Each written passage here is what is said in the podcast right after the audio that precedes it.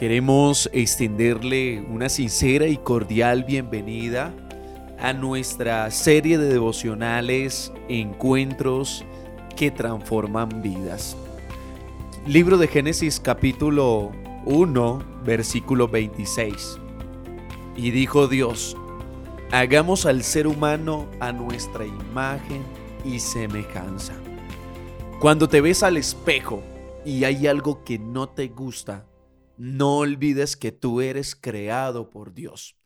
Eres hermoso, eres extraordinario, eres maravilloso porque hemos salido de las manos del Creador. Pero generalmente los seres humanos somos extraños. Cuando tenemos todo a nuestro favor, tomamos decisiones que nos complican y a veces de un modo fatal. No sé si has escuchado la siguiente frase. Nadie sabe lo que tiene hasta que lo pierde. Debes valorar todo lo que está adelante. Tienes que valorar el día tan extraordinario que Dios te ha regalado. Deja de pensar en lo que tendrás y disfruta lo que tienes. Hay situaciones que me dejan hasta el día de hoy perplejo. Por ejemplo, un médico fumando. Sabe que es pésimo y tiene la plena conciencia de todos los riesgos que corre y continúa fumando por increíble que parezca. Pero mucho más extraño es lo que sucedió con el primer hombre y quiero que hablemos de Adán. Él tenía todo para ser feliz. El jardín del Edén era ese lugar perfecto. Eva, su esposa, era la compañía perfecta y además contaba con la presencia y la compañía perfecta de un Dios perfecto que lo había creado y lo amaba más allá de todo entendimiento. Pero a pesar de toda esta perfección en la mano, Adán eligió desobedecer a Dios y comer del fruto prohibido. De verdad, tomamos decisiones que nos lastiman. Dios ha hecho todo para que tú seas feliz. Te ha dado una familia, te ha dado un techo. El Señor te abre sus brazos poderosos para recibirte tal y como tú estás. Cuando vemos las decisiones de este hombre, nos preocupamos. ¿Y cómo rechazó la perfección de Dios y terminar pecando? Pero por más que lo piense e intente entenderlo, no consigo encontrar ningún motivo medianamente lógico para la decisión tomada. De las consecuencias de esta decisión no necesito hablarte mucho, ya que la sufrimos eh, cada día. No sé si recuerdas que allí en el libro de Génesis, el capítulo 3, eh, Eva desobedece, come del árbol del conocimiento del bien y del mal y las consecuencias a esa decisión era la muerte. Ellos debían morir. Nosotros en muchas ocasiones debemos también hacernos responsable de nuestros fracasos, de nuestras malas decisiones.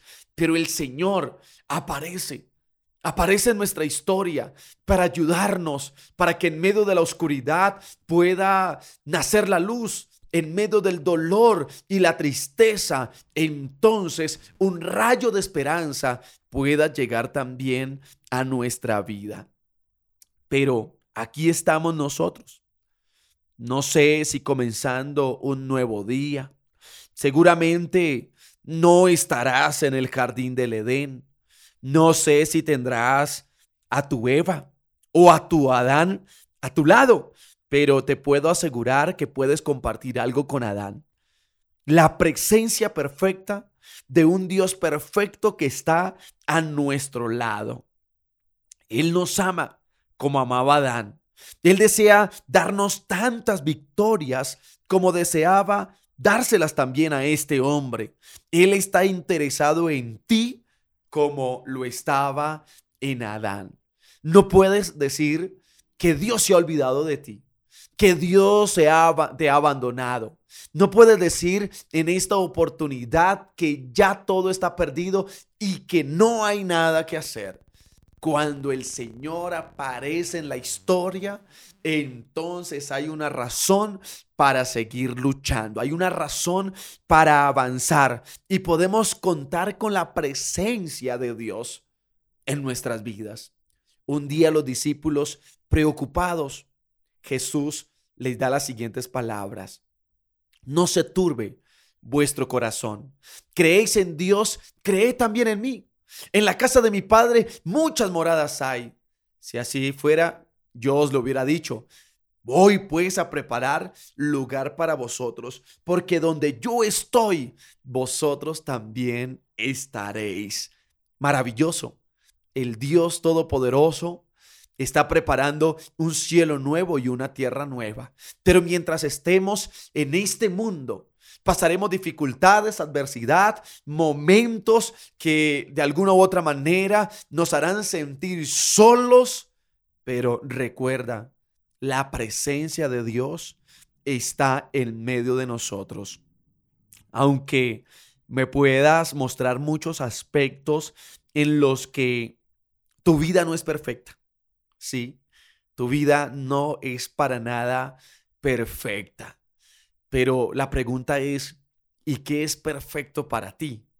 Porque muchos desean el sol, pero cuando viene la lluvia pelean con Dios. Otros desean ser altos mientras son bajos, pero los bajos luego quieren ser altos. Mira, el ser humano siempre vive inconforme.